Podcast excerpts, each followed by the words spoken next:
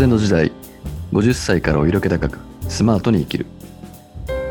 100年人生と言われる今50歳という節目をどう捉えるかここからの人生色気高くスマートに生きることで見える世界。自分らしく軽やかに生きることを風の時代というキーワードとともにお届けする番組です。はい元さんこんばんは。はいこんばんは。もいやーなんか1週間早いですね。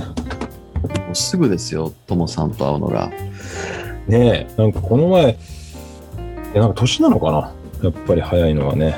ああそうなんですよね。あっという間じゃないですか。1日とか1ヶ月とか1年とか。そうね。ううん。んなんか。あうん。やっぱり年年いくと時間が経つのが早いって言うんですよねそうね。まあ先週ねちょっと話したけどね。したなしたな。したな、したな。だからもうそれでこのラジオ自体も早いっていうね、ことをよく言うから、ちょっと早めに話に入っちゃいましょうか。ね、いつもね、ええーみたいな。いや早く入っても遅く入っても同じです。同じ。まあね、一応これははい。公共の電波に乗ってるからね。あそうでした。はい。そう。だからさ、なんか、少しでもね、ちょっとお届けできるものがあればとは思ってる。今日もはい楽しくお話ししたいと思います。ねえ。まあ、はい。あの、今月はちょっとお金っていうのをテーマにね、少しご、えっと、色気高く、50歳がお金に対してどう向き合うかみたいな話をね、えっと、してきてると思うんですけど、はい。今日はまあ、あの、使うという、ちょっとこう側面から、うんまあ、お互いね、まあ、それなりにこう、色気高く生きている自負はあると思うんですが、まあ、はい。元さんと私のちょっとこう、お金の使いどころの共通点としては、うん。まあ、ファッションとか、まあ、そのあたりがあるんじゃないかなというふうに思うんで、まあ、ちょっとそのあたりをね、まあ、は我々のなんかこう、ポリシーとか、まあ、そんなことをちょっとこう、お話ししていければなと思うんですけどね。いはい。はい。でもどうなのかな？なんか周り見ると、うん。まあ僕なんかはそのまあ二極化してるなっていう感覚は持っててまあだからちゃんとそこにお金をしっかりこうなんだろううんと意識を持って使っている方とうんうんまあそうじゃない方、うん。うん、ただまあそうじゃない方っていうのはねあ当然持てるものがあねあるなしのとこともあるだろうし、うんはいはい。物理的にねお金という意味で、まあ、あるいは意識が低いっていうこともあるでしょうけど、うんうんうんまあでもなんか二極化してるなっていうねなんかこう印象を持つんですけどね、はい。元さんの周りってどうですか？そのファッションとかに対する感いやまああのともさんの言ううん二極化っていうのはよくわかりますね。ううん。ん元さんなんか普段はでも経営者の方とかに会うことが多いわけでしょ、多いですよ。ううん。ん経営者の方もまあまああのそういう二極化っていうのは当然この年齢になってくるとね、そういったまああのファッションっていうところに対して、えー無頓着というか、まあ、あまりこう気にを気にかけないっていう方もいらっしゃいますし、うん。うん。そうですよね。まあ、価値観ですかね。まあ、うん。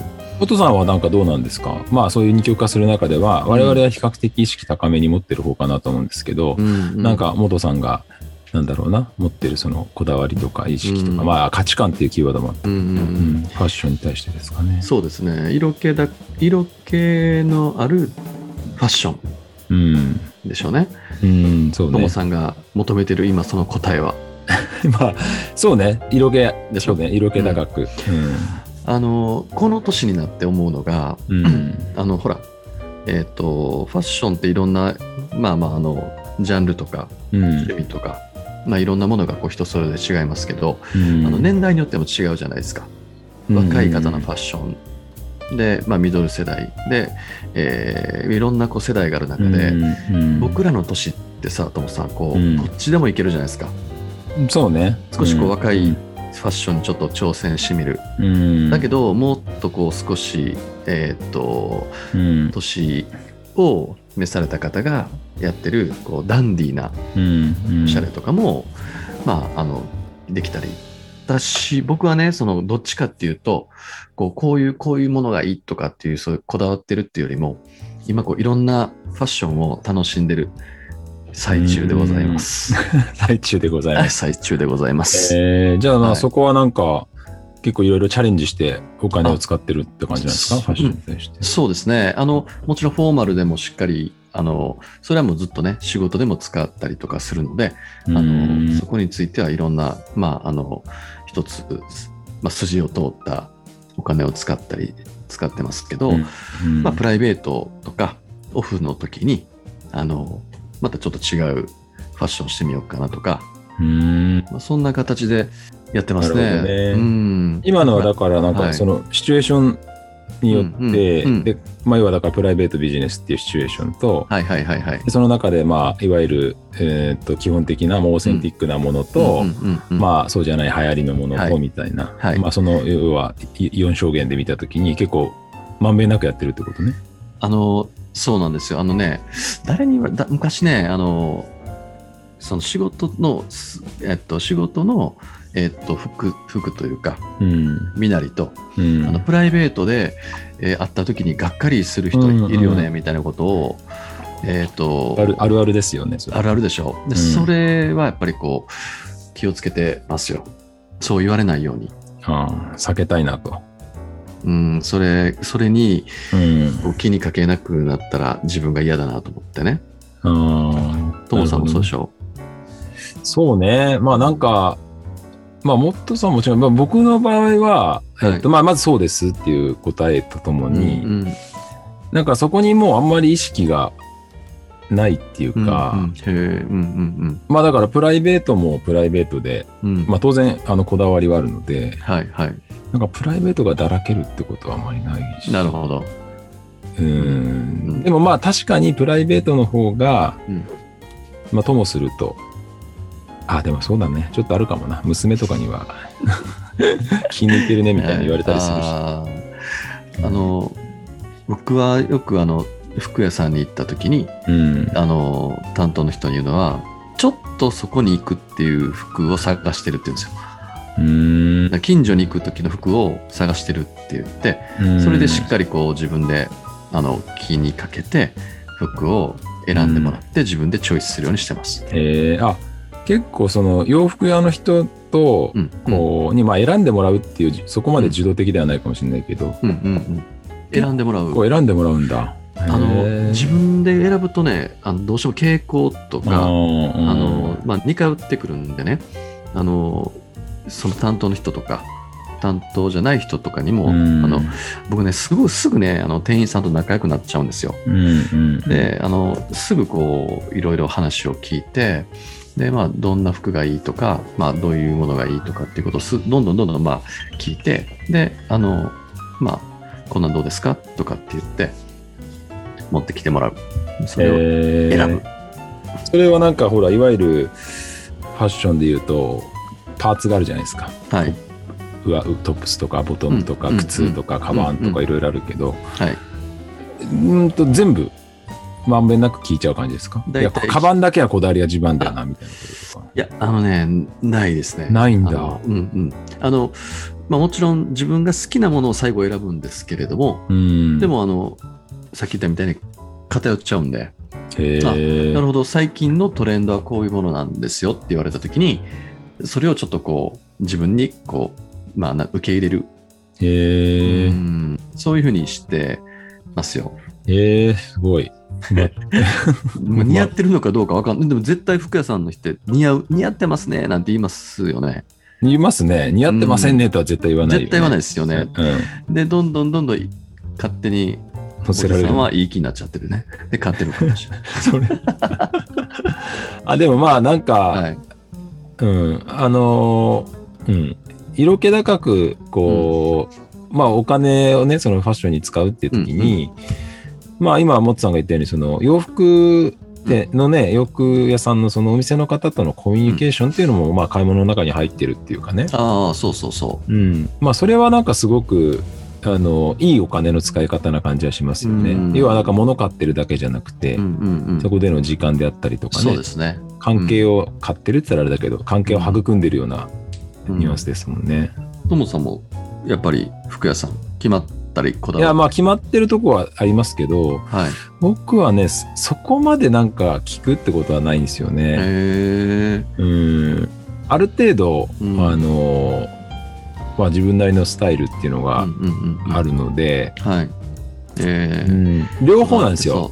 いやいや、でもだから、ある意味だから、モスさんが言うところの逆ですよね。自分の枠っていうものの中に、うんまず範疇の中にある自分が半分と、はい。でもそれってね、どっちかっていうと、なんかこのブランドのこの服のこれみたいなんじゃなくて、うん。大枠でなんか、ちょっとこう、アメカジっぽい感じとか、はい。はいそのイタリアとかっていう、うん。なんか大枠のイメージを持ちつつ、行くぐらいな感じあで、で、まあそこの店に行った時に、ーはい。もうインスピレーションでどんどん取っちゃうっていうのと、ただ僕はね、あの、これは僕なりのあれなんですけど、あの、うん。結構中、今ほら、あの、アパレルってとっても厳しいんで、あのはい。景気がね。うんうん。うん、あの、ただなんで、その厳しさの中でどこがあるべきかっていうと、中古医療がやっぱり、あの、中古医療の市場ですね。うんで、これはやっぱり、あの、いなんかいろいろアレルギーある人とかいるけど、僕中古は好きなんですよ、意外に。はいはいはい。うん。だから中古屋さんとかに行くと、うんうんあの、偶発的な出会いっていうのがあるんですよね。あわかりやすいとところで言うと、本屋さんに行くじゃないですか。新品の本屋さんに行くと、うんうん理路整然と本って並んでるじゃないですか。はい。もう今週の売れ筋とか、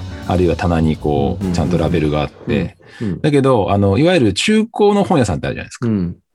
あそこ行くと、本が乱雑に並んでるじゃないですか。大きいカテゴリーしか、うんあの、わ分けてなくて。そうすると、そう、そうすると偶発的な出会いがあるじゃないですか、本の出会いが。なるほどなるほど。服も全く一緒なんですよ。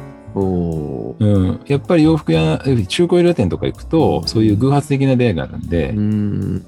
でもそこにやっぱ目利きとかね、自分なりのスタイルがちょっとこうないと難しいとは思いますけど、それを使い分けてますね、その両方、ミックスして。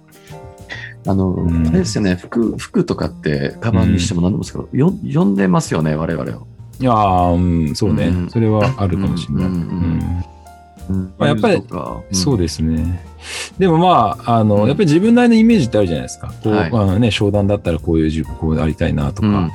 今年の冬はなんか仕事は一貫してこういうコートでなんかちょっと雰囲気作りたいなとか、あったりするんですけど、うん。でもまあまあ、意外にそういうインスピレーションは、あの、なんか、外から拾ってきますよ。例えば、まあ、元さん見て、ああ、かっこいいな、サングラスとか、うんそういうなんか自分が好きな人からモデリングすることもあるし、まあ本本とかもいっぱい読むし、そのいわゆるファッション誌ね、ファッション誌も。うんうんうんうんまあ、そう考えると、だから結構ファッションにはお金使ってると思いますけどうんうん。ね。でしょうね。うん。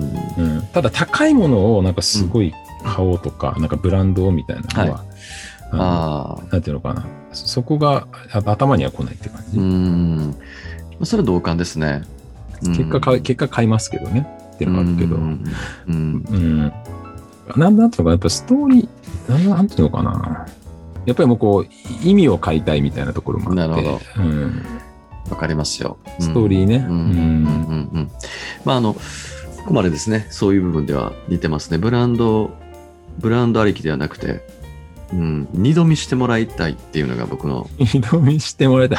名言が出ましたね。はい。ん？ん？みたいな。名言が出ましたね。うん本当？うん。それがあの、こう、さりげなさとか、ああ、そうね。うんそういうのがそうね。うん。僕は選ぶ時のあれかな。あ確かに。まあだからそういう意味だと、あ、でもまあそうだね。僕はこう、まあ小物とかは結構好き。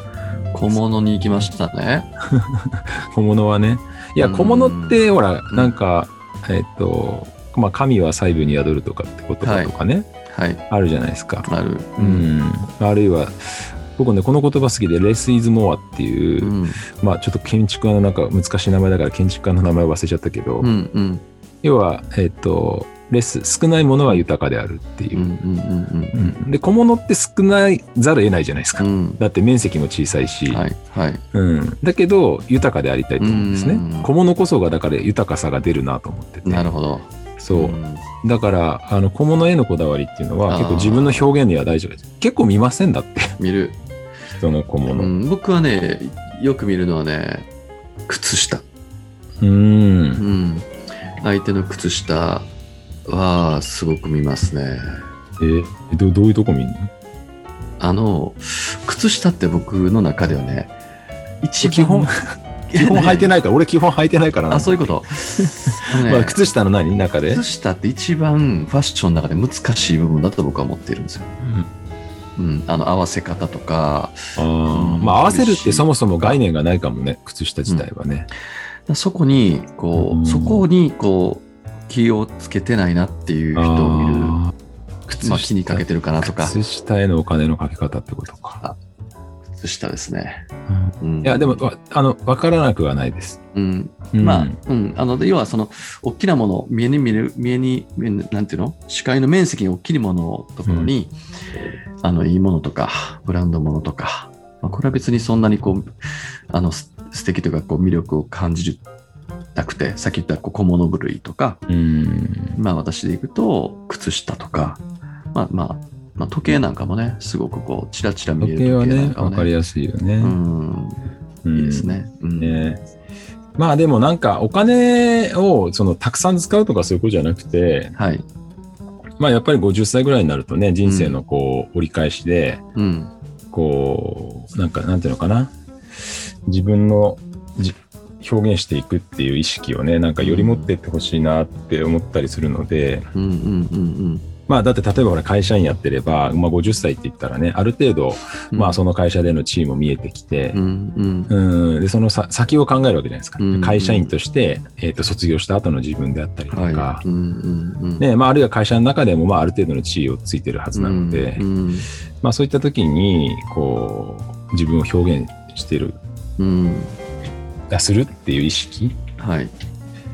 まあ、やっぱそこにファッションっていうのは切っても切れないのかなってね。あのそうそう、もう若い人とかは確実にそのね、その人生の先輩であるとか、うんキャリアのね、その同じ組織の中でもその先輩とかって、自分のその何年後か、10年後、20年後うんを映してるわけなんでね、まあそこに投影するもんね。そうです。なので、やっぱりすごくこうなりたいとかね。足並みは大事そうよで。すかね。そうそうそうそう。んんまあだから、その意味では僕らは、比較的その責任は果たしてるんじゃないかなと。あトモさん、果たしてるんですね、東京で。え？東京で。果たしてるとは。でもなんか一番ははいやっぱり、うあの子供に対しては僕はそうありたいと思ってますから、うんうんうんやっぱりなん、かあのかいまあほら外仕事に外に出ていく時はい。の自分はやっぱりどどんなに状態でもやっぱかまあ要するにオフでもオフでもオうん。ンでもかはい。っこいい状態で出ていきたいんですよね。やっぱりなんかかっこよく出ていくお父さんの背中見せたいじゃないですか。うん、うん。そうですよ。だからまあですよ。子供が一番僕にとってはあれかな、うん。アイコンかなとは思いますけどねとなるほどね。言ってるうちに、いいお父さん？ん？何？えー時間が。また？ちょっと早すぎない。本当ですか？言わない毎回思いますけど。そうそう。我々に与えられてる時間ははいこのぐらいになってしまうのでじゃあモドさんもう、はい。もういよいよ最後の方なんで、うん。えーエンディング曲のご案内をしていただいてもよろしいですか？また、フランク・シナトラね、今月はフランク・シナトラの夜のストレンジャーですけどね、まあ、私、えーお伝えしますようにジャズが大好きで、えーフランク・シナトラ大好きなんですけど、まあ、ジャズの発祥をね、先週確かね、神戸って言ったんですけど、まあ、日本では神戸っていうふうに言ってるんですけどね、実は発祥はね、アメリカ・ニューオーリンズっていうふうに言っててね、それをちょっと調べてみて、あのちょっと訂正しておかないといけないなと思って、なるほど。ニューオーリンズなんですよ。で、まあ、あのそこから始まったってまあ、港町つながりでいくと、うん。まあ、神戸も同じようなものかなと思うんで、まあ、今日もうん。素敵な夜を皆さん、えー過ごしていただくために、このラジオと最後のエンディングで、えー締めたいと思います。それでは皆さん、どうも。さよなら。さよなら